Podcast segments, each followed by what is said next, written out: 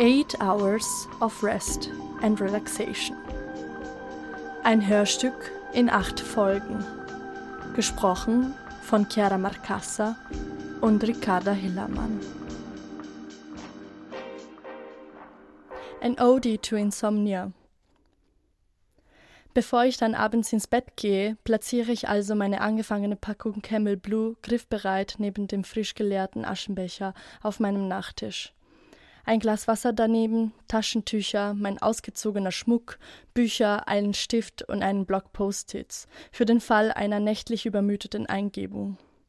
Dann zünde ich mir eine Zigarette an, es ist schon schade. Die einzige Kontinuität und Verlässlichkeit, der einzige Rhythmus, der geblieben war, wie ich ihn kannte seit meiner Jugend, soweit ich mich erinnern kann, ist eigentlich mein Hungergefühl. Es kehrt in regelmäßigen Zeitabständen wieder. Es strukturiert und gibt dem Tag eine Periodizität. Vielleicht ist es das, was mir lange Stabilität und Sicherheit verliehen hat, nachdem ich mein Elternhaus verlassen habe. Zu wissen, wann ich was zu welcher Tages- und Jahreszeit gerne esse, wie ich es zuzubereiten habe, um wie zu genießen. Aber auf die Goldwaage will ich das auch nicht legen. Seit ich rauche, ist es jedenfalls erlischt. Seither habe ich den Eindruck, mich innerlich zusammenzukauern, innerlich zu verfallen. In ständiger Begleitung von dem Gedanken an einer erhabenen Dekadenz. Einer meiner Zähne schmerzt, aber ich will nicht zum Zahnarzt. Vergilbte Zähne sind leider noch nicht so sexy und charaktervoll oder teuer wie vergilbtes Papier. Es entlarvt deinen ungesunden Lebensstil. Aber wer achtet da schon drauf? Meine Hände schwitzen und Punkte tanzen vor meinen Augen. Ein befreiendes Gefühl. Ich drücke meine Zigarette aus und nehme mir eine neue. Das Nikotin berauscht mich bei gleichzeitig steigender Müdigkeit. Jetzt orientiere ich mich an anderen Marken, mal abgesehen von der Uhrzeit auf meiner Uhr, aber die sind nicht so ganz verlässlich, wie mein alarmschlagender Hunger es war. Aber was soll's?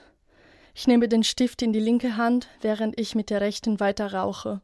Ich schreibe in Kleinbuchstaben Ein Stein fällt ins Wasser. Die Ringe auf der Wasseroberfläche bewegen sich so gleichmäßig wie die Fettrollen eines Ringers in Aktion ein Stein im Magen, umhüllt von Kaugummipapier, lokal, regional, national, global. Die unsichtbaren Reisenden, die nicht stehen geblieben sind. Ich reiße den Zettel ab und klebe ihn an das Glas. Es ist schon vorgekommen, dass ich was gekritzelt habe, mich aber morgens nicht mehr daran erinnern konnte. Genauso verhält es sich manchmal mit meinem Handy. Ich denke, ich hätte eine Nachricht mit in der Nacht erhalten und auch geöffnet und mir angesehen, um dann morgens festzustellen, dass es gar keine Nachricht von besagter Person ungeöffnet angezeigt wird. Auf den Trick falle ich nicht mehr ein. Manchmal schon und manchmal war da ja dann auch wirklich eine Nachricht. Es ist auch schon vorgekommen, dass ich mitten in der Nacht aufgeschreckt bin und automatisch den Flugmodus aus meinem Handy ausgemacht habe, um genau zu wissen, dass da diese eine Nachricht auf mich warten wird, mich in einer Annahme oder Befürchtung oder Freude bestätigen wird. Aber das mit der vergessenen Kritzelei, das macht mich manchmal schon kirre. Also einfach, weil da mehr Handgriffe dazu gehören und die Gedanken abstrakter formuliert werden müssen. Quasi die Substanz dessen, was ich in dem Traum gedacht habe, landet auf diesem Stück Papier. Und wenn ich mich dann weder an das Gedachte noch das Geschriebene erinnern kann, dann wird's schon unheimlich teilweise. Gerade auch deshalb, weil ich gerade in meiner Zweizimmerwohnung ganz alleine bin. Denn meine Mitbewohnerin bzw. Mitbewohnerin in Residency ist zu ihrer Affäre abgezischt. Kann ich verstehen, slash nicht verstehen. Ersteres ja Zuneigung und Nähe und Gespräche, die nicht nur digital oder mit einem selbst stattfinden. Und ja klar, der Sex, aber letzteres, ich weiß es nicht. Heldenhaftes hat sie bisher nicht wirklich von der Person erzählt. Ich denke, ich bin nur neidisch. Ein bisschen griesgrämig dazu und auch ein bisschen gleichgültig. Vor allem seit dieser einen äußerst skurrilen Erfahrung, die ich kürzlich gemacht habe, die mich immer noch beschäftigt, Imagine Moscow City as a green utopia. Meanwhile, you see people pumping oil and driving SUVs outside the futurist city. Which is what has happened everywhere in the world. Some cities have gone on a diving course some time ago, one that will never end. Ich fand mich auf einer Aussichtsplattform wieder, die über Moskau blickt. Eine Aussichtsplattform in unkonventionellem Sinne, weil sie einfach aus einem verbreiterten Bürgersteig bestand und nicht als Touristenattraktion angedacht war. Da waren dann im Nachhinein all diese technischen Tools aufgestellt worden, Fernrohr, zugehörige App und ein Screen mit Landkarte, um sich einen Überblick zu verschaffen. Schließlich ist ja jetzt jede Stadt umfassend vernetzt, wenn sie sich denn Smart City nennen will. Ich gehe also dem Geländer entlang und blicke den Abhang herunter, um festzustellen, dass direkt unter der ersten Plattform eine zweite sich entlang zieht. Voller Erstaunen suche ich also nach einem Weg dorthin, blicke mich einige Male fragend um und steuere dann zielstrebig auf eine schmale Treppe zu, die sich zu einem Tunnelrohr verengt, zunächst ohne erkennbaren Ausgang. Von hinten legt mir auf einmal eine Person ihren Arm um meine Schulter und redet mit erregter Stimme auf mich ein. Alles, an das ich mich erinnern kann, ist das unbehagliche Gefühl, in der Klemme zu stecken. Die Person sieht aus wie Fabrizia, eine ehemalige, sehr gute Schulfreundin. Die Freundschaft leitete dann nach einem unnötig ausgearteten Streit in eine lang anhaltende Phase der feindseligen Stille über, die dann einen Statuswechsel zur einfachen Schulkameradin markierte. Die Person entpuppte sich aber, trotz erstaunlicher Ähnlichkeiten, nicht als Fabrizia, sondern als ihre äquatorianische Cousine, die gerade in Moskau Ferien zu machen schien und mich aus Erzählungen und von Instagram-Posts kannte. Dass man jemanden nicht kennt, aber kennt, weil man sich Fotos von der Person auf Instagram angeschaut hat, auf der diese Person zusammen mit einem Menschen, der einem nahesteht, zu sehen ist, dann so derart überschwänglich in die Arme schließt, finde ich komisch. Eigentlich habe ich keine Berührungsängste. Vielleicht liegt es auch daran, dass ich einmal in meinem Leben von dieser Cousine gehört habe. Und bei der äußerlichen Übereinstimmung meckert meine Erinnerung auch nicht lange, sondern spuckt die richtige Information schon aus. Das markiert fast schon einen zeithistorischen Abschnitt. Überschwänglich machte sie Fotos von uns beiden und schickte Fabrizia eine begeisterte Sprachnachricht, um ihr von dem ungewöhnlichen Zufall zu erzählen. Alles, was ich in dem Moment wollte, war zu verschwinden, mich zu entziehen, mich wegzuducken, mich aufzulösen oder auszurasten. Wer spielt mir hier gerade eigentlich einen Streich?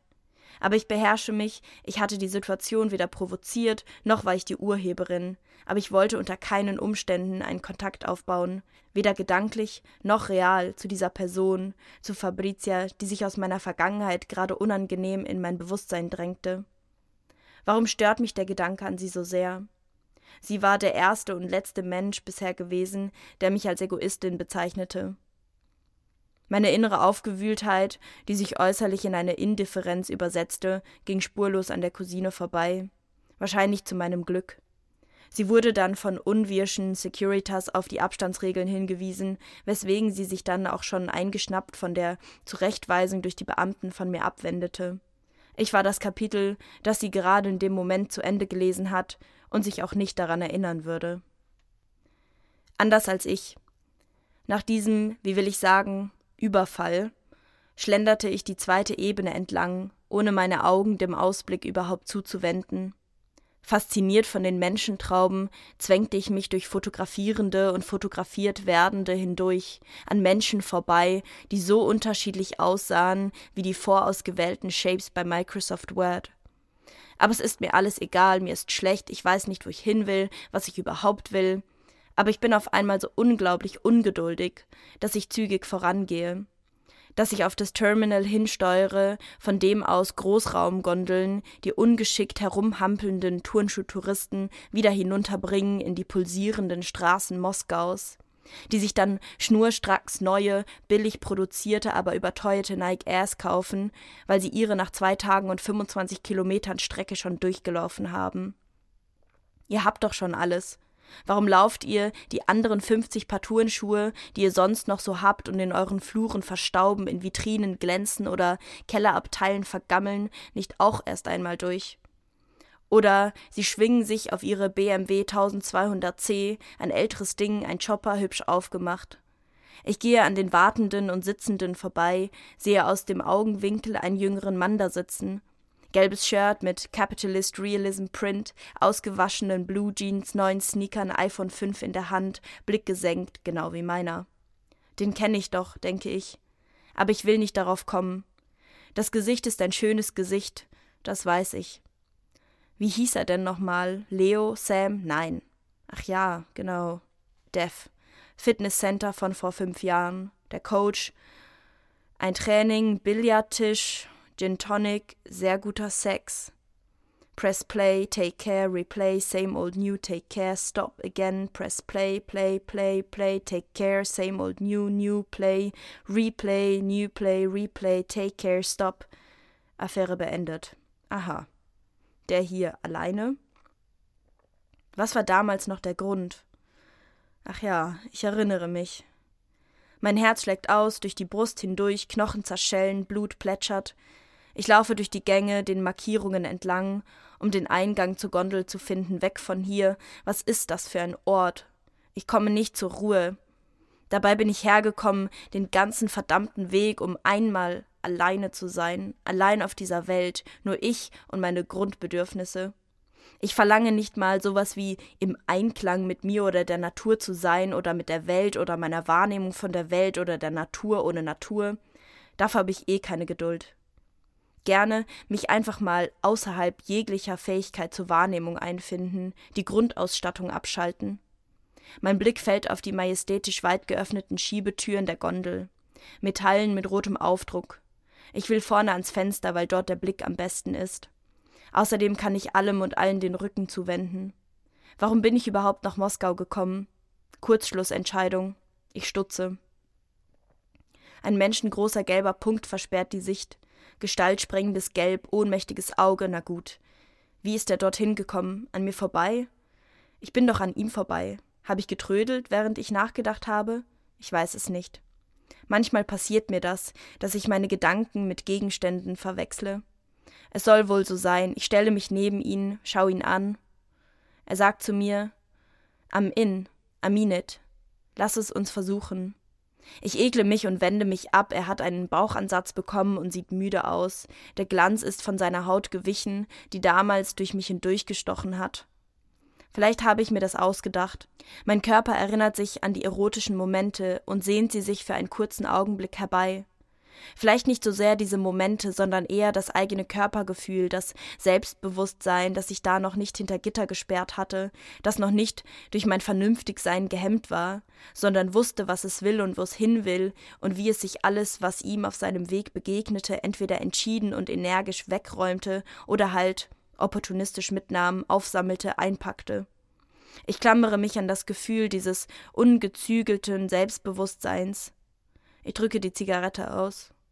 Auto fashion is the answer to the death of the author. Auto scooter is the death of small town Luna Park dreams and cotton candy fears. Automatic shift cars, autonomy of the word, Antifa fidelity card.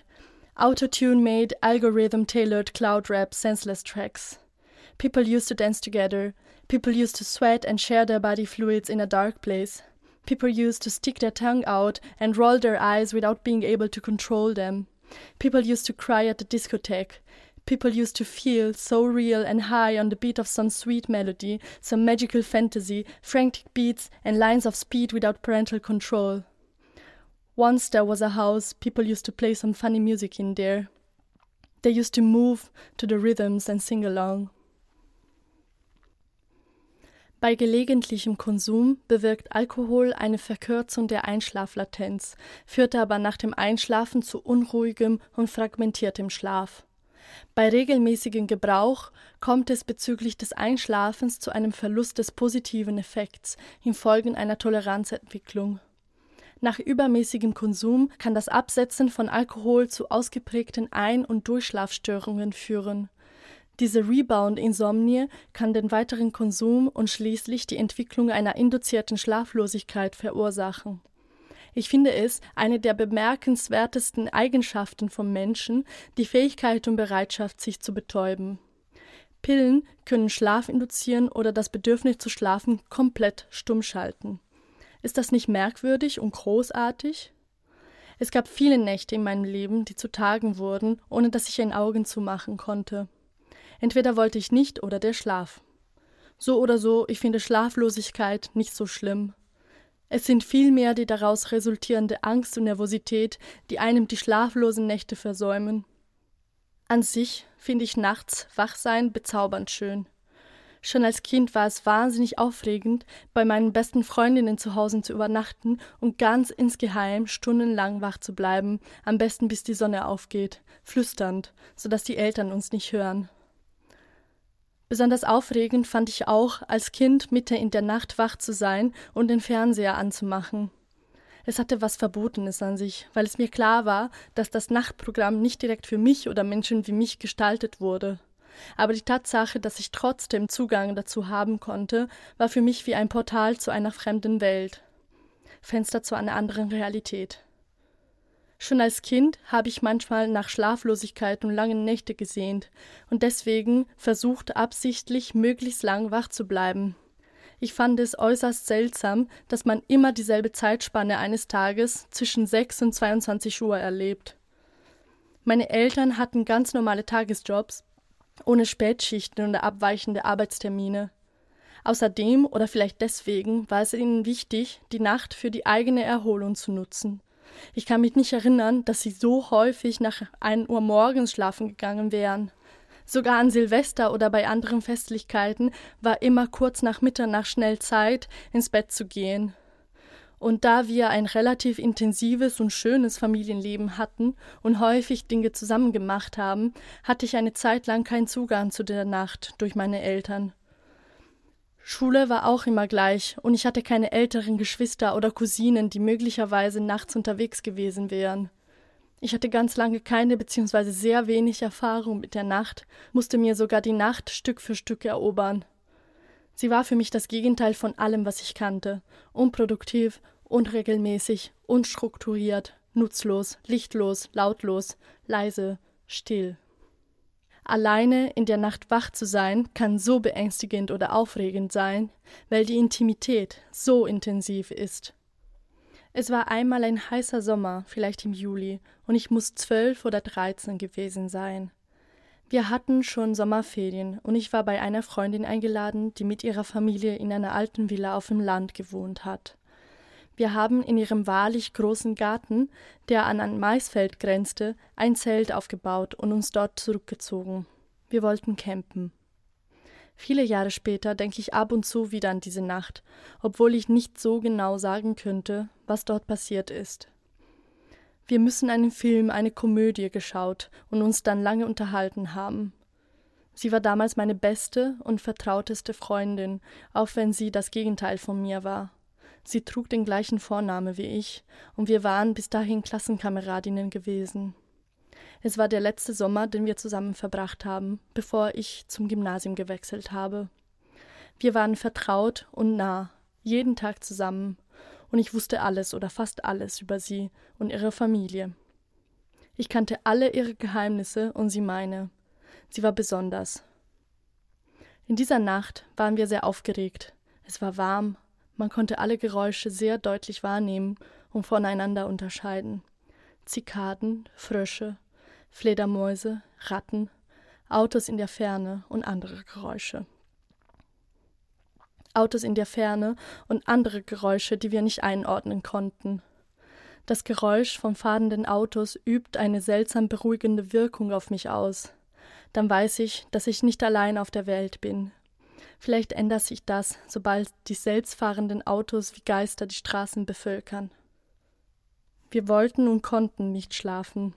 Ich weiß wirklich nicht, was in der Nacht passiert sein muss, aber ich erinnere mich an diese Stimmung. Es war in der intimsten Phase der Nacht, wenn es zu spät ist zum Schlafen, aber auch noch zu früh, um aufzustehen, wenn es noch dunkel ist und am kältesten. Die Luft war feucht, im Zelt warm und im Garten frisch. Ich erinnere mich, wie wir kurz ins Haus reingingen, den Anblick des Zeltes, des Gartens und des Maisfeldes aus dem Fenster im Wohnzimmer. Der Geruch der Wohnung, Grasblätter nass mit Morgentau, sogar der Hund konnte uns nicht hören und schlief weiter. Ich erinnere mich daran, wie ich panisch wurde, nur für einen Augenblick, so kurz, dass ich direkt schon wieder vergaß und nicht aussprechen musste.